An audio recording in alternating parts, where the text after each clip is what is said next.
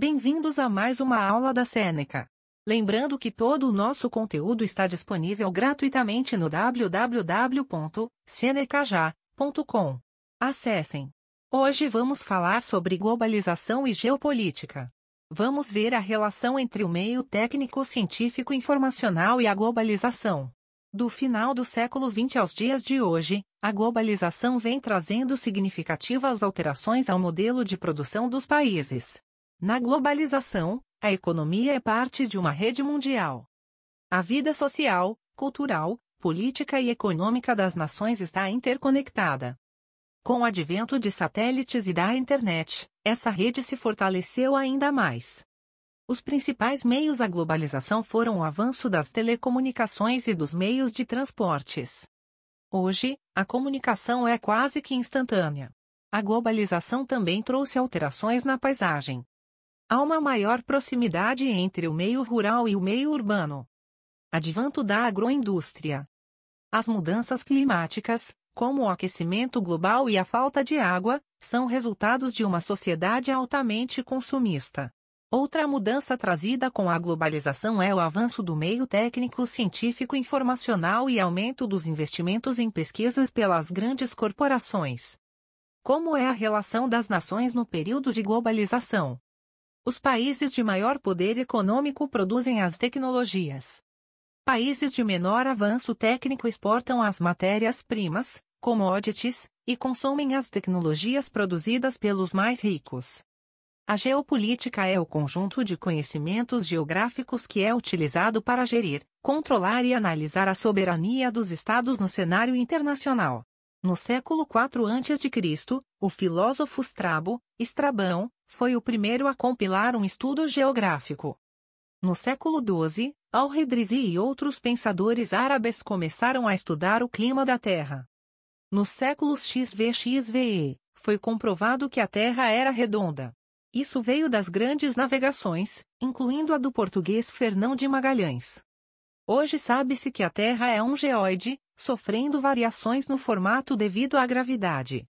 O método geográfico foi iniciado por Alexander von Humboldt, 1769 a 1859, Karl Ritter, 1779 a 1859, e Friedrich Hatzel, 1844 a 1904.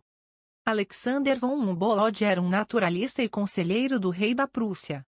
Ele realizou várias expedições, nas quais compilou informações importantes sobre outros territórios. Visitou, por exemplo, Espanha, Ilhas Canárias, Venezuela, Cuba, Colômbia, Equador, México e França.